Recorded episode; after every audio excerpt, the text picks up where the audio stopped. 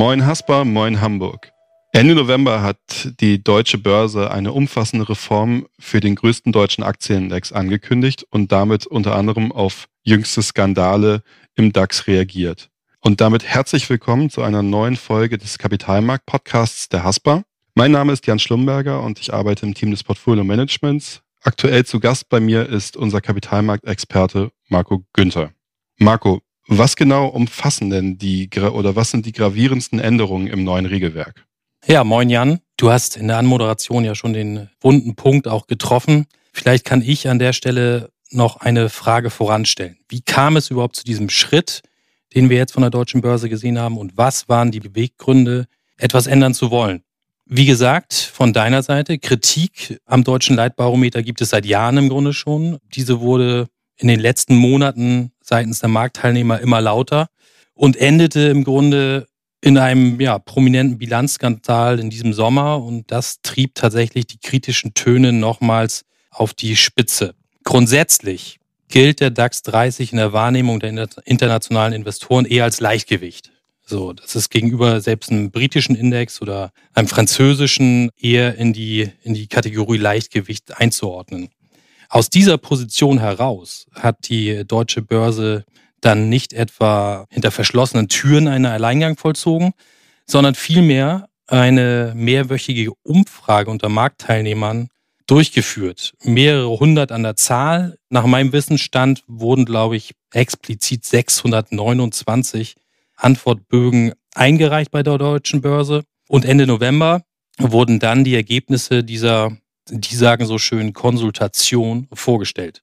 Okay, zu deiner Frage kommen wir zu den wesentlichen Änderungen im Regelwerk. Erstens, und das wurde auch mehrheitlich in den Überschriften der Finanzzeitung aufgegriffen, ab September 2021 wird der Leitindex DAX um 10 Werte auf dann dementsprechend 40 Titel aufgestockt. Im Gegenzug verkleinert sich der MDAX von 60 Werte auf 50 Titel das ist altbekannt, denn so lange war der MDAX auch noch nicht so groß mit seinen 60 Titeln, sondern hatte eigentlich lange, lange Zeit auch nur 50 Werte inbegriffen. So, zweitens, und das ist, glaube ich, auch sehr wichtig, ab Dezember 2020, also ab heute im Grunde, müssen alle künftigen DAX-Kandidaten ein positives Betriebsergebnis, ein operatives Ergebnis in den letzten zwei Jahresberichten ausweisen.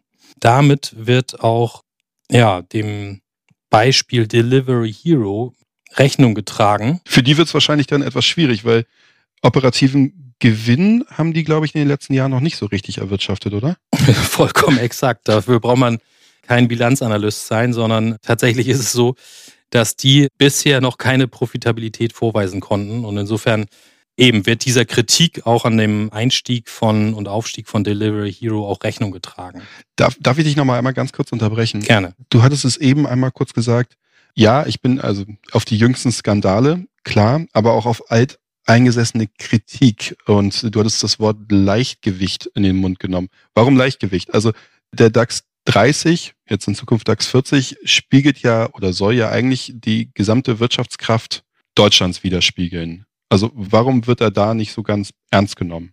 Ja, ich weiß schon, warum du das an der Stelle erwähnst mit Deliver Hero, weil natürlich von der Wahrnehmung her der DAX tatsächlich eher so ein bisschen Old Economy ist. Also diese ganzen Daimlers, äh, BASF etc. dieser Welt. Ich möchte nicht sagen, dass das keine innovativen Unternehmen sind, aber tatsächlich hängt so ein bisschen dieser Makel oder diese Überschrift der Old Economy an dem DAX und auch dementsprechend junge und innovative Unternehmen haben es schwer hineinzukommen das soll vielleicht mit diesem Vorstoß, den die deutsche Börse jetzt auch begangen hat, auch in, in die Richtung was unternommen werden, ganz klar. Und Leichtgewicht in dem Sinne, ich möchte jetzt hier auch nicht an der Stelle mit großen Zahlen jonglieren, aber ich glaube, momentan, Stand heute, hat der DAX ein Gewicht in Gänze der 30 Unternehmen kumuliert von 1,2, 1,3 Billionen. Das ist tatsächlich im internationalen Vergleich eher ein, als Leichtgewicht zu bezeichnen. Das, das kann man sicherlich so festhalten. Gut, wenn du jetzt das Ganze allerdings auch mit einem S&P 500 vergleichst, wird das natürlich schwierig, weil wenn wir jetzt zehn Unternehmen mit dazu nehmen, kommen wir noch trotzdem noch lange nicht an die 500 aus dem amerikanischen Markt ran.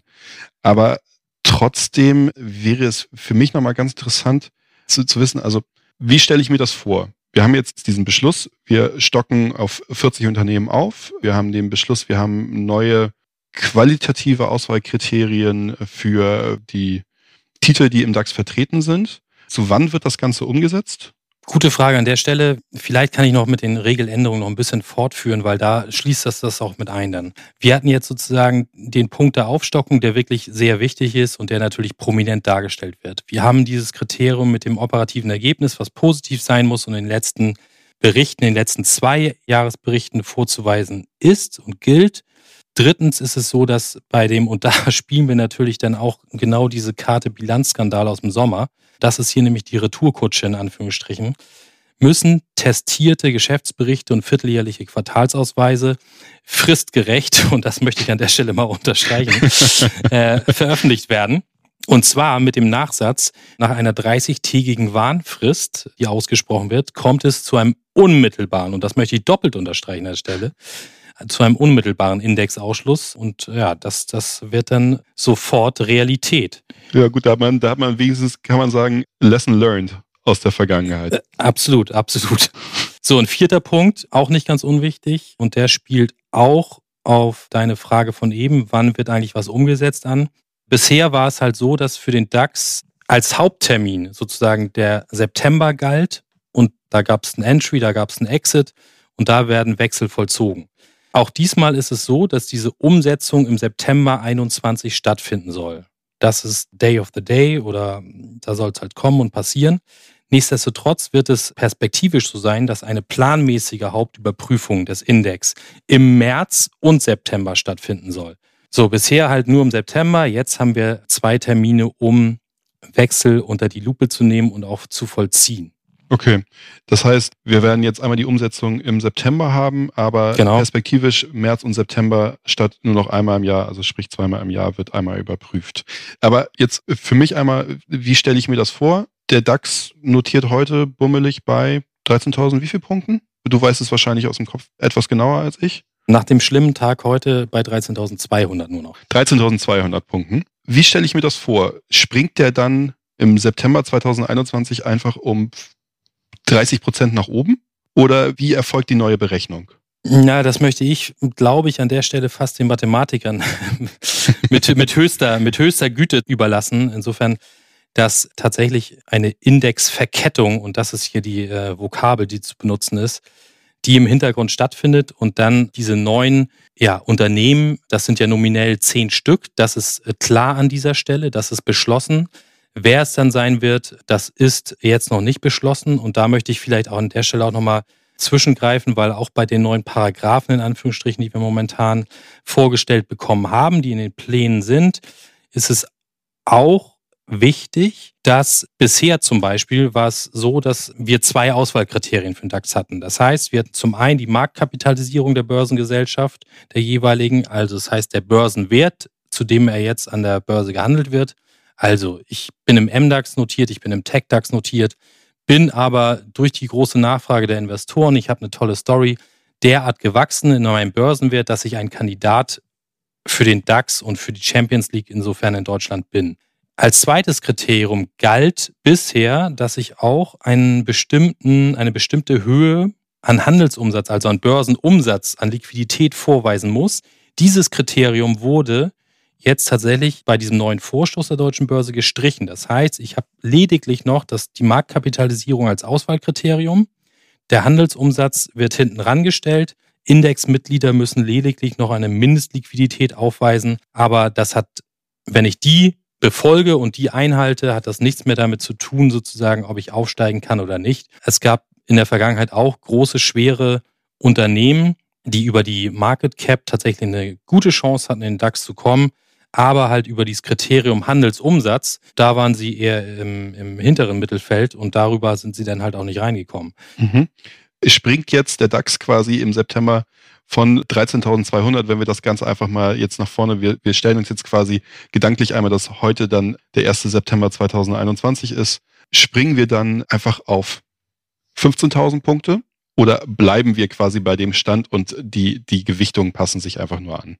Nein, Letzteres ist richtig. Die Gewichte passen sich an und insofern werde ich im September nicht mit großen Augen auf meinen Bildschirm gucken und denken, wo kommen die 16.000 her? Nee, so wird es nicht passieren, sondern es wird tatsächlich neu gemischt und Wobei, da würde ich gleich gerne noch einmal ganz kurz darauf zurückkommen, weil das natürlich auch für das Thema Abbildung vom DAX, du hattest es gesagt, auch wenn es eher ein Leichtgewicht ist, trotzdem entsprechende Marktkapitalisierung dahinter, dementsprechend ja auch von vielen passiven Produkten wiedergespiegelt, äh, dafür natürlich ganz interessant sein wird. Aber vorher noch eine ganz kurze Frage.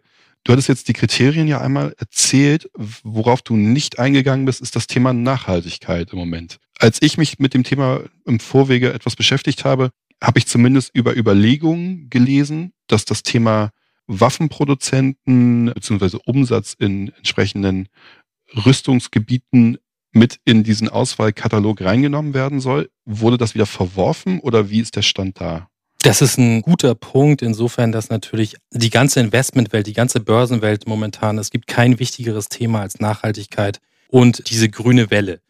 So, beim DAX ist es auch so, dass es auch ein Abbild des DAX in ESG in grüner Form geben wird und geben soll. Und ich, ich glaube sogar, den gibt es inzwischen schon. Das Thema Rüstung ist natürlich auch ist ein prominentes und auch das wurde im Rahmen dieser Marktkonsultation befragt. Und das finde ich eigentlich an der Stelle, ich möchte das nicht positiv oder negativ voten, aber es wurde, ich, ich kann sagen, demokratisch umgesetzt. Insofern, dass die Marktteilnehmer, die da an der Umfrage teilgenommen haben, dahingehend geantwortet haben, dass dieser Passus im Grunde nicht aufgenommen wird. Und das heißt auch für mich, es wurde halt nicht über deren Köpfe hinweg entschieden, der Marktteilnehmer, sondern ein wichtiger Punkt vielmehr, sie wurden bei diesem großen Umbruch mit ins Boot geholt und auf die Investorenstimme wird gehört. Und insofern ist das tatsächlich insofern verworfen worden, als dass es kein Ausschlusskriterium Stand heute und Stand für September 21 ist.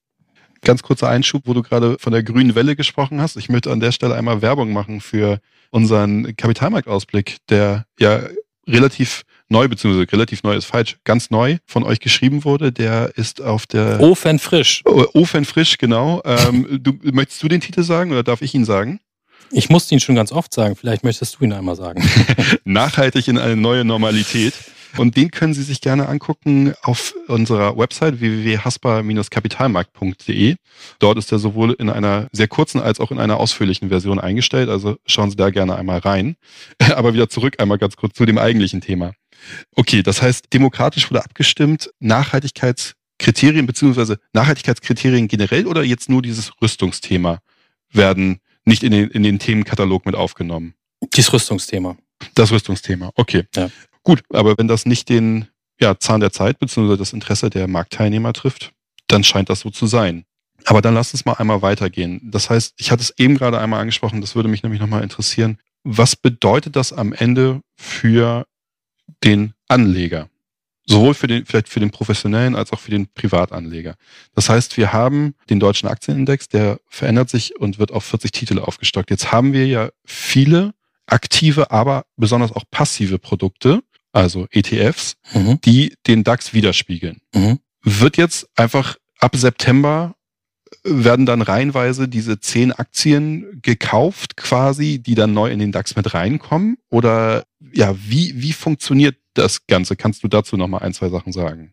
Tatsächlich ist es technisch genauso, wie du eben gesagt hast. Und das ist, dass dieser Vorstoß, der betrifft natürlich in erster Linie die Welt der, der passiven Investmentvehikel, also sprich der Indexfonds, der ETFs. So, diese müssen ganz klar im September 21 eine Anpassung im Sinne, und jetzt komme ich mal irgendwie zur Investmentsprache hier, die nicht so einfach ist, ja, das, das muss mit einer vollständigen physischen, also ich kaufe tatsächlich diese Titel, Replikation einhergehen. Und insofern kann man natürlich auch grundsätzlich sagen, ist die Bedeutung dieser ETF-Welt sowohl bei institutionellen Investoren als auch bei privaten Anlegern in den letzten Jahren immer weiter gestiegen. Das ist sehr offensichtlich.